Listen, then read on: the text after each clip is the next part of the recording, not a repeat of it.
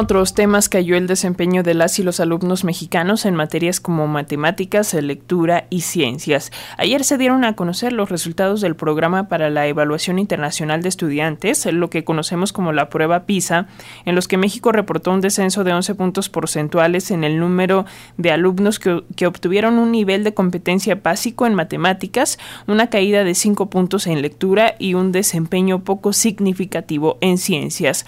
Se trató de la primera prueba estandarizada a gran escala después eh, de la pandemia por COVID-19 que buscó evaluar los conocimientos y habilidades de estudiantes de 15 años en las tres disciplinas, por lo que la Organización para la Cooperación y el Desarrollo Económico, la OCDE, reconoció que el impacto del cierre de las escuelas afectó todos los sistemas educativos evaluados. Y sobre estos resultados, la Secretaría de Educación Pública llamó a evitar interpretaciones reduccionistas. Dijo que la prueba PISA no considera las condiciones reales en las que se desarrolla el trabajo docente, así como los procesos situados eh, de la enseñanza y los aprendizajes en las aulas. Pero justo para analizar los resultados de esta prueba PISA está con nosotros vía telefónica el eh, doctor Ángel Díaz Barriga. Él es investigador emérito de la UNAM, académico del Instituto de Investigaciones sobre la Universidad y la Educación. Muy buenos días, doctor. Gracias por tomarnos esta llamada. Buenos días. Un saludo a, usted y a su audiencia.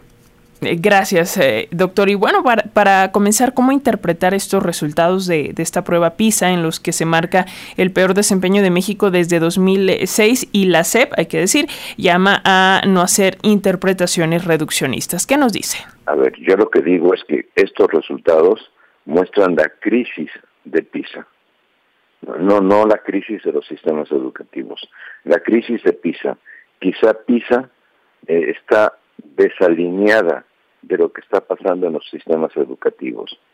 Si uno ve las tendencias, el punto más alto en donde los estudiantes obtuvieron, estudiantes de, todo el mundo, ¿eh? mexicanos también, pero donde los estudiantes de todo el mundo obtuvieron mejores puntajes es 2009. De 2009 a 2018, antes de la pandemia, los resultados iban en caída este, exceptuando probablemente los resultados este, de, ciencias, que tuvieron un, pequeño ascenso entre 2015, estoy hablando este en general, entre 2015 y 2018, todos los resultados venían en caída. De 2018 a 2022, evidentemente la caída es mucho más profunda. Entonces, este, pienso que eh, en primer lugar lo que PISA tendría que hacer es preguntarse si realmente está valorando en su en el en el tipo de preguntas que está realizando lo que pasa en la realidad de los sistemas educativos. Este porque de otra manera no se explicaría por qué a nivel mundial, no solamente a nivel mexicano, sino a nivel mundial porque hay una, este, mm, yo diría, estrepitosa caída de los resultados este, de los estudiantes del mundo en, en este en este examen. Eh, eh, eh doctor, ¿por qué? Bueno, nos preguntamos por qué matemáticas, lectura y ciencia como materias eh, en las que tenemos peor desempeño, si habría alguna explicación o si justo tiene que ver con los parámetros que se evalúan en esta prueba yo pienso que tiene más que ver con lo, con lo que esta prueba es que, lo que, con lo que pasa en las escuelas.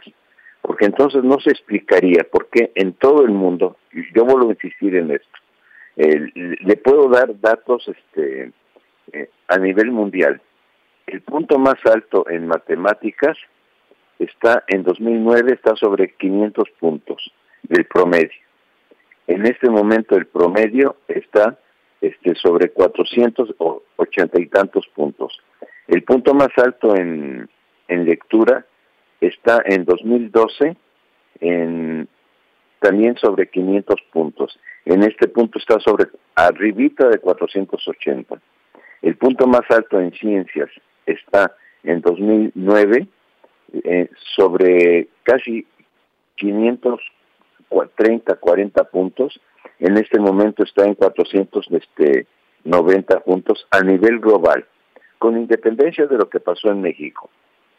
Entonces, yo pienso que eh, si yo fuera eh, de los que de los que trabajan en PISA, yo me empezaría a preguntar si lo que estamos haciendo realmente se relaciona con lo que hacen en general las escuelas en el mundo o estamos este inventando algo que no tiene digamos que PISA va por su ruta y que las, el trabajo en, educativo en las escuelas está por otra ruta.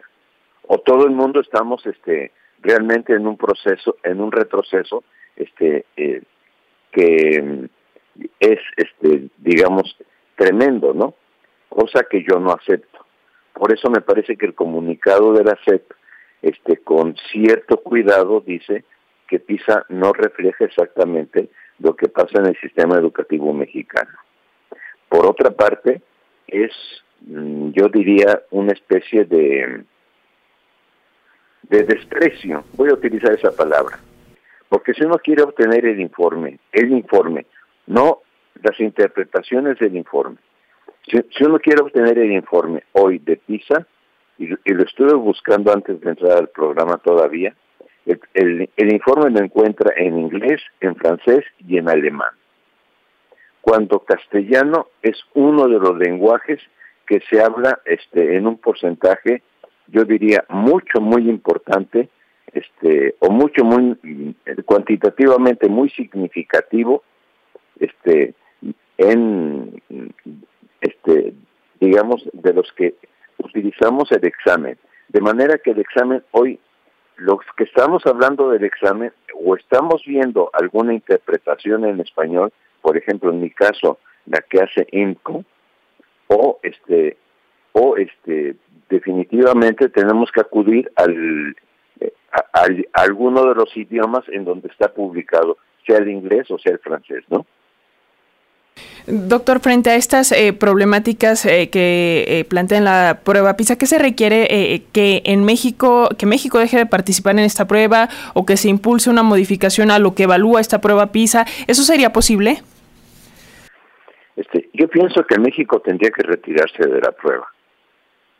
Este, pienso que la prueba no va, no está alineada, ese sería el término que utilizaría, a lo que está a lo que se está trabajando en el sistema educativo. Pienso además que se hizo un gasto inútil. Este, la inversión en PISA aproximadamente, no, yo no tengo los datos finos, pero aproximadamente fue de más de tres, 300, no, de, sí, probablemente más de 300 millones de pesos en el caso mexicano. Este, probablemente fue más, porque Bartlett eh, como diputado publicó que el, el en, en, en, 1900 este en 2000 perdón 2015 o 2018 lo que el gobierno mexicano este gastó en PISA fueron aproximadamente 352 mil euros sí este México necesita gastar esa cantidad de dinero para que nos digan que somos como si fuera partido de fútbol. Estamos en los penúltimos lugares de los resultados de PISA. Este, ya sabemos que la diversidad social de nuestro país hace que, que cuando se hacen estas mediciones estandarizadas, los estudiantes mexicanos tengan resultados muy, muy por debajo de los de lo que ese, esa prueba espera, no de lo que esa prueba, digamos, mide de conocimientos. Porque si yo este me pongo analítico, yo diría probablemente en la pandemia, que es donde hay un digamos una caída este estrepitosa de resultados, probablemente en la pandemia este los, eh, los aprendizajes que se obtuvieron o que obtuvieron los alumnos no van en el alineamiento que los sistemas educativos este, quisieron impulsar. No, eh, decir que los estudiantes no tuvieron aprendizajes es como un absurdo. Esos aprendizajes no van en ese alineamiento. Pues ahí está. Muchísimas gracias, doctor Ángel eh, Díaz Barriga, investigador emérito de la UNAM, académico en el Instituto de Investigaciones sobre la Universidad y la Educación. Pues gracias por aportarnos eh, esta información, por ayudarnos a tener otra perspectiva de eh, esta prueba y de lo que, hay que decirlo, se dice también en, otros medios de comunicación comerciales. Y bueno, pues hay que, hay que tener el, el panorama completo y plural respecto a este asunto de PISA. Así que, pues le enviamos un fuerte abrazo, doctor. Seguimos en contacto. Hasta luego.